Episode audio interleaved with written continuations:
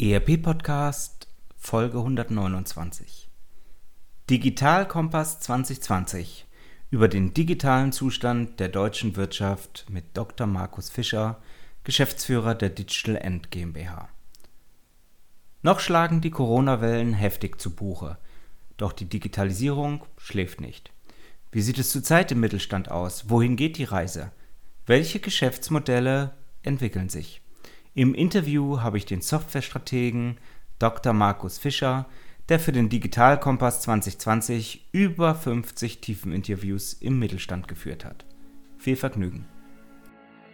Herzlich willkommen zum ERP-Podcast, dem Podcast für alle, die sich aktiv mit dem Einsatz und der Gestaltung von Unternehmenssoftware und den daraus entstehenden Veränderungen und Potenzialen in Unternehmen auseinandersetzen wollen. Mit diesem Podcast möchte ich Sie mit eigenen Gedanken und Interviews bei der Gestaltung moderner IT-Konzepte nebenbei, also zum Beispiel beim Spazierengehen oder Autofahren, begleiten. Damit möchte ich Ihnen in dieser von technologischen Veränderungen geprägten Zeit Informationen anbieten, die sich in Zeitschriften, Fachbüchern und wissenschaftlichen Artikeln in dieser Form nicht darlegen lassen und für die sich im hektischen Alltag ohnehin nicht die Zeit findet.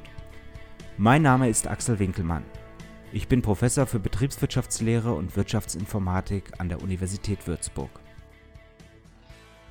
Herzlich willkommen zurück zum ERP-Podcast. Diese Woche mal mit einer Diskussion zu einer Studie, die aus unserem Hause, von unserem Forschungsteam äh, stammt. Ich freue mich, dass äh, Dr. Markus Fischer sich Zeit genommen hat, mit mir ein bisschen über den Digitalkompass 2020 zu sprechen eine Bestandsaufnahme zum aktuellen Stand der Digitalisierung. Ja, natürlich vor allen Dingen für unsere Region, für die Region Main-Franken, aber ich denke, die Erkenntnisse sind weit darüber hinaus verwertbar. Herzlich willkommen hier im ERP-Podcast. Ja, hallo, vielen Dank für die Einladung. Markus, vielleicht äh, magst du dich zunächst mal vorstellen. Äh, wer ist der Mensch Markus Fischer? Ja, mein Name ist Markus Fischer. Ich ähm, arbeite mittlerweile im Bereich der Digitalisierung und Wirtschaftsinformatik seit knapp fünf Jahren. Erst an deinem Lehrstuhl, Axel, als wissenschaftlicher Mitarbeiter, wo ich auch meine Promotion in dem Bereich durchgeführt habe und jetzt mittlerweile seit knapp einem Jahr als Unternehmensberater mit einer eigenen Unternehmensberatung der Digital End GmbH, in, mit der wir insbesondere den Mittelstand hier in der Region bei solchen Themen beraten. Ja, wie mit der Digitalisierung umgehen, wie, welche Lösungen passen zu mir, wie kann ich sie so einsetzen, dass sie für mein Unternehmen optimal sind. Genau, das ist sozusagen der Stand heute. Ich nenne euch ja gerne Softwarestrategen, nicht weil ihr nur rein Software macht, sondern weil ihr den Mittelstand bei den Problemen abholt, gemeinsam über Lösungen nachdenkt und die Lösung dann auch umsetzt, richtig? Ganz genau so ist es sozusagen von der Konzeption bis zur Umsetzung am Ende, also auch mit Softwareentwicklung, decken wir eigentlich die gesamte Wertschöpfungskette ab. Gut, und ihr habt jetzt gemeinsam äh, mit dem Lehrstuhl diese Studie erstellt, Digitalkompass 2020. Vielleicht magst du so ein bisschen was zum Setting erzählen. Was war der Hintergrund? Um was geht es da überhaupt? Ja, sehr gern. Der Digitalkompass 2020 ist tatsächlich noch der Forschung geboren worden oder in den Forschungsarbeiten. Wir haben ja schon während meiner Zeit am Lehrstuhl auch gemeinsam aktuell viele Veranstaltungen gemacht. Ich, ich erinnere nur an den Blockchain-Abend, den, den wir, glaube ich, im November 2018 hatten, der auch sehr gut angekommen ist und haben da immer mit sehr vielen Unternehmen Austausch betrieben. Und es war eigentlich immer, ich glaube, für uns beide ziemlich überraschend, wie viele Unternehmen dann dort doch erschienen sind, weil das Thema Blockchain ja, was man zumindest hört, noch nicht ganz so tief im Mittelstand angekommen ist. Und in den Gesprächen hat sich dann immer so ein bisschen ergeben, ja, die Unternehmen finden das sehr interessant, denken, das ist die Zukunft, haben aber relativ wenig Verständnis von der Materie. Aber wenn man so ein bisschen ins Gespräch gekommen ist, kam meistens raus, dass intern im Unternehmen, aber auch in den Geschäftsmodellen noch gar keine Digitalisierung stattgefunden hat und sowas wie Blockchain ist noch ganz, ganz weit entfernt von der, von der aktuellen Realität. Und äh, weil wir das ja mehrmals beobachtet haben, hatten wir uns, also damit meine ich mich und meinen ähm, Partner, Dr. Florian Imgrund, haben uns dann gedacht, naja, wie sieht es denn eigentlich wirklich in Mainfranken aus? Ja, und dann sind wir damit auf dich zugekommen und du fandest das auch eine super Idee und wir haben das ausgearbeitet und sind dann letztendlich auch mit der IAK, auf die IAK als starken Partner gekommen, der natürlich auch ein super Interesse daran hat, zu verstehen, wo stehen die Unternehmen, ähm, wenn es um die Digitalisierung geht in Mainfranken. Und so war so ein bisschen die Entstehungsgeschichte des Ganzen. Ihr wart ja sehr fleißig. Ihr habt ja massiv viele Unternehmen befragt, oder? Genau, also wir hätten gern noch, noch mehr Unternehmen befragt. Wir sind dann relativ schnell in die Abstimmung gegangen mit der IHK, ähm, auch was, was die gern wissen wollen und haben dann so eine Art ähm, Setting aufgebaut, in der wir eigentlich über alle, über die, über die drei großen Wirtschaftszweige, ähm, Industrie, Handel und Dienstleistung, alle Unternehmensgrößen eigentlich mal gleich verteilt abfragen wollen. Das war dann natürlich nicht repräsentativ, ja, das Wort will ich nicht in den Mund nehmen. Allerdings wollten wir einfach mal so mit fünf bis zehn Unternehmen jeder Größenklasse sprechen, um da zumindest mal gesamtheitliches Bild zu entwickeln ähm, und mal einen guten Ausschnitt zu bekommen. Letztendlich sind wir, wir hatten eigentlich mal so 50 bis, bis 100 Unternehmen angepeilt zu befragen. Ähm, natürlich hat sich nicht jeder zurückgemeldet, manche konnten auch nicht ähm, aufgrund ähm, ja, des, des, des auftragsreichen Ende des Geschäftsjahres letztes Jahr. Und dann sind wir am Ende auf 50 Unternehmen gekommen. Aber ich denke, das ist trotzdem nicht schlecht. Ja, also 50 Unternehmen, die wir insgesamt 60 bis 90 Minuten befragt haben. Wir waren dann meistens auch vor Ort. Ja, das war uns eigentlich extrem wichtig, um, um auch mal so ein bisschen die persönliche Komponente zu bespielen, mal zu verstehen, wie sieht's da eigentlich aus? Wie arbeiten die Leute eigentlich? Wie sieht der Standort aus? Und auch wirklich ein eine engere Bindung aufzubauen. Und das war eigentlich immer sehr, sehr gute Resonanz bekommen und war auch für uns extrem interessant. Okay, ich greife da mal rein. Also das, was ihr gesehen habt bei 50 plus Unternehmen, ist ja wahrscheinlich aufgrund der Größe, aufgrund der Branchenverteilung absolut nicht homogen. Also ihr habt wahrscheinlich alles gesehen und ihr habt in Bezug auf das Verständnis von Digitalisierung wahrscheinlich auch ganz unterschiedliche Ansätze gesehen, oder? Ganz genau so ist es. Es war auch aus unserer wissenschaftlichen, aus unserem wissenschaftlichen Hintergrund wollten wir nicht einfach reingehen und so ein paar Fragen ab, abfragen, sondern wir haben dann ein Untersuchungsdesign gewählt, was sehr flexibel war und was eigentlich so mit der Ankerfrage verbunden war, was verstehen Sie unter Digitalisierung? Das war immer die Anfangsfrage und wenn ich so zurückdenke an die Zeiten, dann haben wir ungefähr 60 bis teilweise 80 Prozent der Zeit über diese Frage gesprochen, weil sie halt von, von extremster ähm, Wichtigkeit ist, was der Geschäftsführer eines mittelständischen Unternehmens eigentlich davon, darüber versteht. Und du hast es vollkommen richtig gesagt, die, die Aussagen waren extrem heterogen. Also das geht von Papier in, in digitale Files, die in Ordnern liegen, bis hin zu einer ganzheitlichen Transformation, die sowohl die Kunden als auch die eigenen Mitarbeiter als auch die eigenen Geschäftsprozesse betrifft, war wirklich alles dabei. Das heißt, vom kleinen Unternehmen, das ähm, Digitalisierung versteht als äh, Papier umwandeln in Dateien, die in, die in Ordnern liegen, bis hin zu ganzheitlichen Definitionsweisen, ähm, wo es darum geht, Mitarbeiter, Prozesse, Kunden, Geschäftsmodelle zu, zu verbinden, zu transformieren und zu digitalisieren. Also wirklich eine sehr, sehr, eine sehr, sehr heterogene Meinung. Man muss am Ende des Tages allerdings ähm, sagen, dass je kleiner das Unternehmen gewesen ist, mit dem wir gesprochen haben, desto enger war meistens auch die, die Definition. Das heißt, der Großteil der Kleinunternehmen hat es wirklich sehr eng definiert, was wir wie im Bericht auch geschrieben haben, wahrscheinlich auch eine der Problemstellungen ist, weil in einer sehr engen De Definition erkenne ich halt meistens die Potenziale nicht, die in der Zukunft liegen, sondern mache halt nur klein, klein. Und da kriege ich auch nicht die großen Ergebnisse am Ende zu sehen. Das ist ja etwas, was wir jetzt in der Corona-Krise auch immer wieder gesehen haben, dass ähm, das Thema Homeoffice als Digitalisierungsschwerpunkt sehr stark gesehen wurde. Ich nehme an, ihr habt ganz unterschiedliche Schwerpunkte gesehen, die die Unternehmen als ihre Digitalisierung wahrgenommen haben. Du hast gesagt, sie haben meistens nur kleine Ausschnitte der Digitalisierung wirklich gesehen. Gab es aber auch Unternehmen, die, die eine Agenda hatten, die, sag mal, das große Bild auch gesehen haben, die vielleicht auch gesagt haben, in fünf Jahren haben wir die und die neuen Geschäftsmodelle aufgebaut? Ja, auch das absolut. Also mein, deswegen es, es gab es gab ein paar Muster, die haben wir insgesamt erkannt, aber in jeder Unternehmensgruppe und in jeder Branche gab es immer wieder Überraschungen, ja, die die dann tatsächlich extremst weitsichtig gewesen sind und und, und visionär.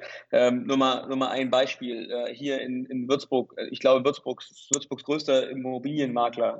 Sehr sehr sehr sehr detaillierte und genaue Vorstellung davon, wie das Unternehmen in der Zukunft aussehen soll und wirklich nicht nur, wenn es um Prozesse geht und um, um Software, sondern wirklich auch digitale Geschäftsmodelle, ähm, wie man sich ähm, in der Zukunft aufstellen kann, um diesen immer um diesen stetigen, um die stetige Entstehung neuer Startups und digitaler Unternehmen entgegenzutreten. Also wirklich äh, sehr überraschend dort. Wir haben auch mit Unternehmen gesprochen, ähm, die letztendlich jetzt stark rein investieren in, in die Entwicklung digitaler Produkte, ja, also die den Übergang schaffen von dem rein äh, industriellen Zeitalter zu einem mehr servicebasierten Zeitalter und auch nicht jetzt so Zehntausende von Mitarbeitern, sondern wirklich mittelständische Unternehmen bis 500 Mitarbeitern, die ihre Produkte mit Sensorik ausstatten, die versuchen, Serviceansätze zu verkaufen, die neue Geschäftsmodelle, die Pay-per-Use fokussieren. Da also wirklich auch ein paar Unternehmen dabei, die wirklich überraschend gut aufgestellt gewesen sind. Jetzt habt ihr natürlich viel auch in die Studie reingeschrieben. Die Studie verlinken wir auch nochmal in den Show Notes äh, dieser Folge. Äh, die ist also frei zugänglich, aber ich vermute mal, dass ihr darüber hinaus ganz, ganz, ganz viel Detailwissen habt, was euch jetzt sicherlich auch in dem Beratungsgeschäft und der Beratungsunterstützung des Mittelstandes sehr hilft, oder? Ja, absolut. Also wir, wir haben da jetzt natürlich viele Einblicke darüber gewonnen, wo es denn am Ende des Tages scheitert. Und dazu nur ganz kurz. Der Hauptgrund, den wir letztendlich auch in unserer Analyse gefunden haben, ist meistens die, die fehlende Strategie. Ja, wirklich das fehlende Verständnis dafür, wie, wie das eigene Unternehmen sich eigentlich weiterentwickeln kann. Man hört heute immer noch ganz häufig, es ist halt in der Vergangenheit so gut gewesen, wie es gewesen ist und so wird es auch in der Zukunft sein und wir verkaufen weiter diese Produkte und es bleibt erstmal alles so, wie es ist. Ihr habt ja wahnsinnig viele Unternehmen befragt und natürlich ist auch viel über die ganzheitlichen Anwendungsszenarien, über, über Lösungsansätze in der Studie beschrieben, die wir ja auch in den Shownotes verlinkt haben, sodass Sie, liebe Zuhörer, die auch abrufen können. Aber ihr habt natürlich ganz viel Wissen mitgenommen aus den Unternehmen. Hilft euch das jetzt in der Beratungspraxis weitere Mittelständler in der Umsetzung neuer Geschäftsmodelle, der Umsetzung digitaler Prozesse zu unterstützen? Das natürlich vollkommen. Also es ist für uns eine, war es eine riesige Hilfe, auch nochmal diesen detaillierten Einblick zu bekommen in den, in den aktuellen Stand. Weil wir haben uns da natürlich auch, wir haben natürlich auch gesehen, dass das, woran es meistens fehlt, ist wirklich ein, ein ganzheitliches Verständnis und, und wirklich auch ein, eine Art Strategie zu haben. Also auch wenn sie nur ganz grob ist, aber zumindest zu verstehen, in welche Richtung man laufen muss. Und das machen wir jetzt eigentlich immer am Anfang. Ja, es ist eigentlich so unser, unser ohne das geht es für uns eigentlich nicht. Ja? Also wir sind nicht die typischen Umsetzer jetzt, die man anruft und sagt, ich will die und die Entwicklung bis zu dem und dem Zeitpunkt, sondern wir zwingen eigentlich in Anführungszeichen die Unternehmen dazu, nochmal den einen Tag zu investieren, mit uns gemeinsam mal zu analysieren und mal herzuleiten, wo das Unternehmen eigentlich hin will und ob das überhaupt reinpasst langfristig, was, die, was, was da angedacht gewesen ist. Und das ist natürlich aus der daraus geboren, dass wir gemerkt haben im, im Digitalkompass, dass viele einfach noch nicht alle, zumindest nicht alle Aspekte der, der Digitalisierung, die gesamte Bandbreite zu 100 Prozent verstanden haben. Das finde ich eigentlich sehr, sehr gut, weil ich das sehr häufig erlebt habe, dass Unternehmen sagen, okay, wir haben aus einem Problem heraus eine Lösung eingeführt, eine Lösung entwickelt, aber das war viel zu kurz gegriffen und wir ärgern uns eigentlich über die Investition oder das Geld, was wir dort reingesteckt haben. Ja, das haben wir auch des Öfteren gehört. Und das macht man, das merkt man auch, dass gerade kleine Unternehmen mit, mit nicht ganz so viel äh, Budget, äh, die letztendlich äh, jeden, jeden Euro äh, umdrehen müssen und gerade wenn es um solche Investitionen geht, in der Größe, dann, dann hört man natürlich häufiger, dass wenn mal was schlecht gelaufen ist, dass dann eine ganz starke abwartende Haltung existiert und erstmal lieber nichts mehr getan wird, weil das letzte Projekt war nicht so erfolgreich ähm, als sich jetzt in das nächste zu stürzen. Und das haben wir auch in den, in den, in den Fragen gesehen, in den Antworten der, der teilnehmenden Unternehmen.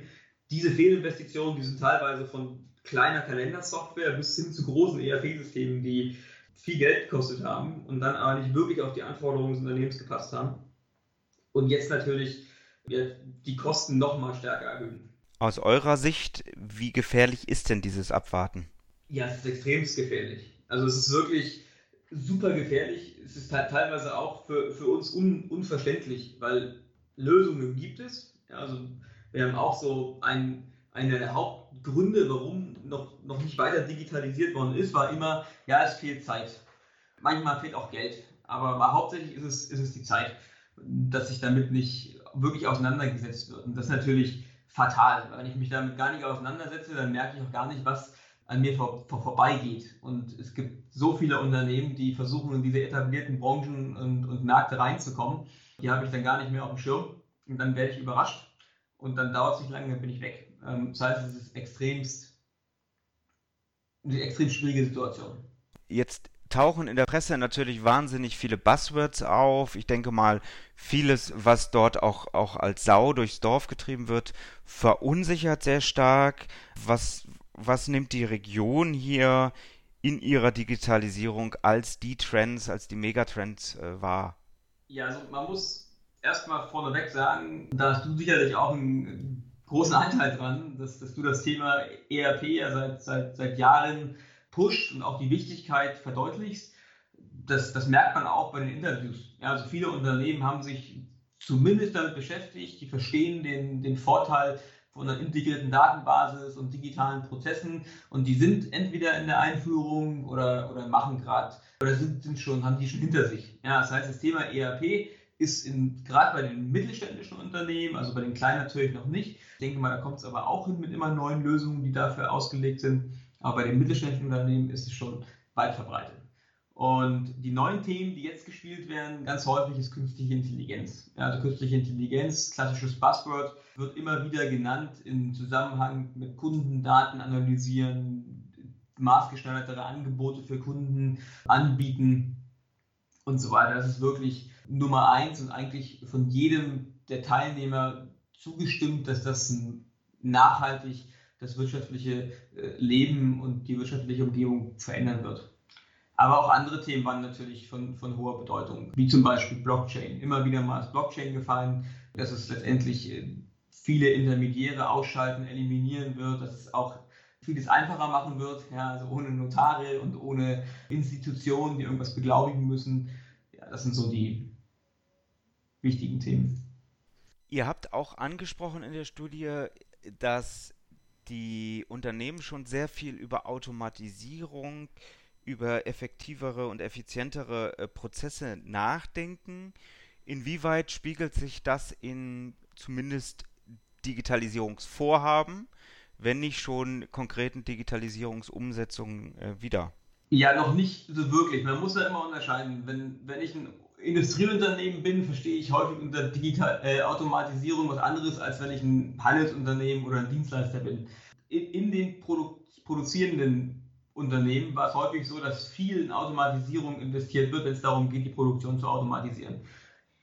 Das heißt, da sind ganz viele Automatisierungslösungen schon im Einsatz oder sind ähm, weiterhin geplant. Wenn es dann so in die betriebswirtschaftlichen Prozesse geht, da sieht es dann meist eher düster aus. Ja, obwohl das ja gerade die sind, die nicht so wertschöpfend sind, wo es um Buchhaltung geht, wo es um Rechnungsverarbeitung geht und so weiter. Da ist man noch nicht so weit und da war auch nicht so viel letztendlich in der Planung, dass das automatisiert werden soll.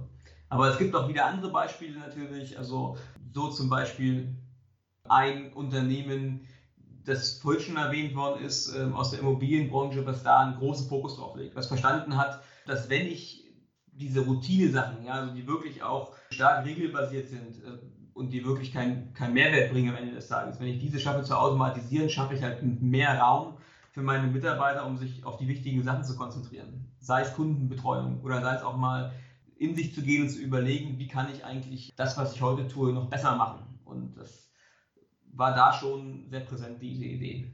Das ist ja eigentlich auch mein Aufhänger und mein Thema, dass ich sage, wir müssen dieses Datenfundament, dieses Unternehmensdatenfundament, getrieben von ERP wahrscheinlich in den meisten Branchen, schaffen, um genau diese betriebswirtschaftlichen Prozesse zu automatisieren, den Abbau der virtuellen Puffer. Wo, also du hast gesagt, die, die Unternehmen, die haben das noch nicht so richtig auf dem Schirm. Das ist sicherlich Punkt 1. Und Punkt 2, wie schafft es ein Unternehmen, selber effizienter in diesem Bereich zu werden? In der, in der realen Welt, in der, in der physischen Welt der Produktion ist das relativ offensichtlich, weil die Prozesse sichtbar sind. Ja, also wenn da ein Stück Stahl zu viel herumliegt, dann wird das irgendwann offensichtlich, dass da was nicht richtig passt im Einkauf oder in der Verarbeitung oder ähnliches. In den äh, betriebswirtschaftlichen Prozessen, die alle virtuell sind, die man nicht sehen kann, ist das vielleicht gar nicht so offensichtlich, oder? Ganz genau, sowas ist, sowas ist extrem schwierig zu erkennen und ist meistens auch alleine relativ unmöglich. Also man kann sich da verschiedenster Methoden am Ende des Tages bedienen, um zumindest mal die Potenziale zu finden. Ja, was jetzt, wo, wie man die am Ende umsetzt, das, das steht auch mal auf einem ganz anderen Blatt Papier geschrieben. Aber um mal die Potenziale zu, zu erkennen, kann man zum Beispiel, das ist wieder ganz abhängig von dem individuellen Unternehmen und was dort schon alles im Einsatz ist. Wenn ich jetzt ein ERP-System habe, könnte ich zum Beispiel mal reingucken in äh, datenbasierte Prozessanalysen. Ja, meistens liegen diese Systeme oder liegen die Daten schon vor. Die werden meistens automatisch im Hintergrund äh, aufgezeichnet und sind auch verfügbar. Und wenn man sich die nimmt und dort mal schaut, wo liegen Puffer, wo, wo liegen Fehler an den Prozessen, da kann man da schon ganz viel erkennen. Ja, man kann ganz viel rauslesen und natürlich der Vorteil, wenn es auf Daten basiert, dass es meistens auch belastbare Aussagen sind. Ja, also das dauert jetzt hier 2 Minuten 30 und beim nächsten Mal dauert es 5 Minuten 50. Das kann man genau so, wie ich es gerade gesagt habe, eigentlich relativ gut ähm, herausfinden. Und dann kann man auf Ursachensuche gehen und dann kann man Verbesserungsmaßnahmen anstoßen. Aber auch für Unternehmen, die noch nicht so digital sind, hilft es häufig einfach mal mit den Mitarbeitern zu sprechen und da auch die richtigen Fragen zu stellen. Ja, und das, das ist jetzt auch kein, kein, keine Vertriebsstrategie, ja, sondern von dem, von unseren Erfahrungen aus ist es extrem wichtig, dass da mal jemand von außen kommt, der Wissen mitbringt aus anderen Unternehmen, der weiß, wie man die richtigen Fragen stellt, der eine neutrale Person ist und dann auch herausfindet, wo denn wirklich der Schuh drückt in einem bestimmten Prozess. Und meistens kann das dann wirklich zu signifikanten Verbesserungen führen. Das sind auch Methoden, die ihr dann ganz konkret anwendet, wenn ihr mit den Unternehmen über Probleme, über Lösungsansätze, über ganzheitliches Umsetzen nachdenkt, richtig? Ganz genau so ist es. Und wir versuchen immer mit der Kundenbrille auf solche Sachen zu, zu gucken. Das heißt, wir, wir automatisieren nicht dort, wo es Geld bringt, sondern nur da, wo es wirklich, ähm, für uns meine ich, sondern wirklich nur da, wo es sinnvoll ist und wo auch die, die reine Menge an, an durchgeführten Prozessen dann am Ende des Jahres auch einen positiven äh, Return Investment generiert. Es bringt natürlich nichts, einen Prozess zu automatisieren für viel Geld, der irgendwie nur zweimal abläuft, sondern da muss schon eine gewisse Schlagzahl vorhanden sein. Und das, da helfen wir den Unternehmen dabei, sowas zu erkennen. Wenn eine Automatisierung jetzt nicht der, der richtige Weg zum Ziel ist, dann, dann ist es Optimierung. Ja, und auch da gucken wir ganz kundenorientiert drauf und versuchen da das Beste rauszuholen zu den geringstmöglichen Kosten. Jetzt sagen ja viele Unternehmen, und eure Studie hat es auch herausgebracht, wir haben eigentlich gar keine Zeit für sowas. Sind das, ist, ist das, ist das der Hauptpunkt, also die, die Auslastung, die hohe Auslastung im Tagesgeschäft, oder gibt es weitere Hemmschuhe neben dem Risiko, wo die Unternehmen dann sagen, jo, vielleicht nächstes Jahr nochmal? Tatsächlich denke ich, dass die zeitliche Auslastung der Hauptgrund ist. Und ich kann es von den Unternehmen, die ich kennengelernt habe, kann ich es auch relativ gut verstehen. Also meistens hängt das immer am Geschäftsführer. Ja, und äh, jetzt bin ich selbst Geschäftsführer und ich, auch, ich kenne auch viele andere Geschäftsführer und man hat natürlich einfach im täglichen Geschäft viele, viele Aufgaben, die irgendwie erledigt werden müssen und die 24 Stunden reinpassen müssen. Und da kann ich mir nur schwierig noch die Fachliteratur durchlesen und die dann auch noch so verarbeiten und zusammenführen, dass da am Ende ein schlüssiges Konzept bei rausspringt. Ja. Und das ist wirklich der, der größte Hemmschuh bei der ganzen Sache, dass die, dass gerade wenn ich niemanden habe im Unternehmen, der vielleicht frisch von der Uni kommt, mit einer ganz, ganz frischen Brille auf das Problem schaut und dann innovative Ideen reinbringt, dann habe ich meistens gar keine Möglichkeit, auf diese Lösung zu kommen.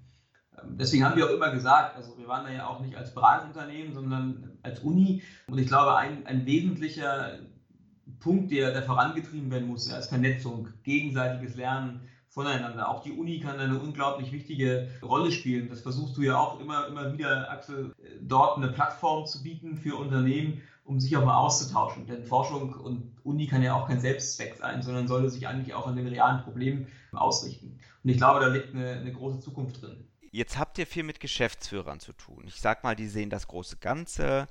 Die treffe ich natürlich auch sehr, sehr häufig auf solchen Veranstaltungen, seines Kaminabende, seines Diskussionsrunden oder ähnliches. Aber die Frage ist natürlich auch, wie nehme ich den Mitarbeiter im Unternehmen bei Veränderungsprozessen, bei Change Management mit? Wie nehmt ihr ihn auch mit? Beziehungsweise, was spiegeln die Unternehmen momentan auch in Bezug auf die Veränderungsbereitschaft der Mitarbeiter wieder? Also tatsächlich wird es auch immer wieder genannt, ja, dass, dass, dass die Mitarbeiter Angst vor Veränderung haben. In, in der Praxis und wir haben wirklich auch in, in, während der, unserer Forschungsaktivität, also haben wir mit, weiter, mit weit über 100 Unternehmen gesprochen zum Thema Digitalisierung und haben versucht, der Sache ein bisschen auf den Zahn zu fühlen. In der Praxis ist es tatsächlich so, dass viele Mitarbeiter, wenn sie verstehen, ja, dass es nicht gegen sie ist, sondern dass es tatsächlich auch viele, viele, viele Lösungen gibt, die ihnen helfen, ja, dann verändert sich dieses Bild relativ schnell und aus dieser, aus dieser fehlenden Veränderungsbereitschaft wird eher etwas, dem man positiv gegenüber, gegenüber äh, steht. Und das, das sehen wir immer wieder. Also wenn, wenn irgendwo das Gesamtbild existiert als, als Orientierung zu sagen am zeitlichen Horizont und man merkt, man ist Teil dieses Gesamtbilds und man bringt auch mal die Vorteile zum, zum Vorschein. Also wer stimmt sich schon gern fünfmal mit, mit einer anderen Person im Unternehmen ab über die richtige Version einer Excel-Liste? Und äh, wer macht gerne Fehler aufgrund von fehlenden Informationen und Daten, die am Ende des Tages viel Geld, viel Geld kosten? Das macht niemand. Und wenn man den, den Mitarbeitern das klar macht ja, und auf einfache und plastische Weise erklärt, dann ist unsere Erfahrung zumindest, dass diese, Veränd diese die fehlende Veränderungsbereitschaft sich relativ schnell verzieht. Ich würde da gerne noch mal ein bisschen tiefer eintauchen. Schau so ein bisschen auf die Uhr. Wir haben wieder unsere magische fast halbe Stunde. Ich würde dich gerne in der nächsten Woche mit dem Thema nochmal wieder einladen, weil wir müssen auch noch ganz dringend über die Veränderung und den Anpassungsdruck in den Geschäftsmodellen, aber auch über innovative äh, Dinge im Unternehmen sprechen. Deswegen die herzliche Einladung, dass wir nächste Woche da nochmal wieder drüber sprechen. Herzlichen Dank, Dr. Markus Fischer, Mitbegründer der Digital End GmbH und bislang bei mir am Lehrstuhl für das Thema Digitalkompass zuständig. Vielen Dank. Vielen Dank und gern bis nächste Woche. Ihnen hat der ERP-Podcast gefallen und Sie konnten wertvolle Erkenntnisse gewinnen? Dann würde ich mich über eine Bewertung auf iTunes freuen, damit auch andere von diesem Podcast erfahren können. Eine Anleitung für die Bewertung finden Sie auf www.erp-podcast.de. Dort finden Sie auch weitere Hinweise, Links und Aktualisierungen zu dieser Folge. Das war der ERP-Podcast für alle, die sich aktiv mit dem Einsatz und der Gestaltung von Unternehmenssoftware und den daraus entstehenden Veränderungen und Potenzialen in Unternehmen, losgelöst von Fachzeitschriften, Büchern und wissenschaftlichen Veröffentlichungen, zum Beispiel beim Spazierengehen oder Autofahren, auseinandersetzen wollen. Mein Name ist Axel Winkelmann.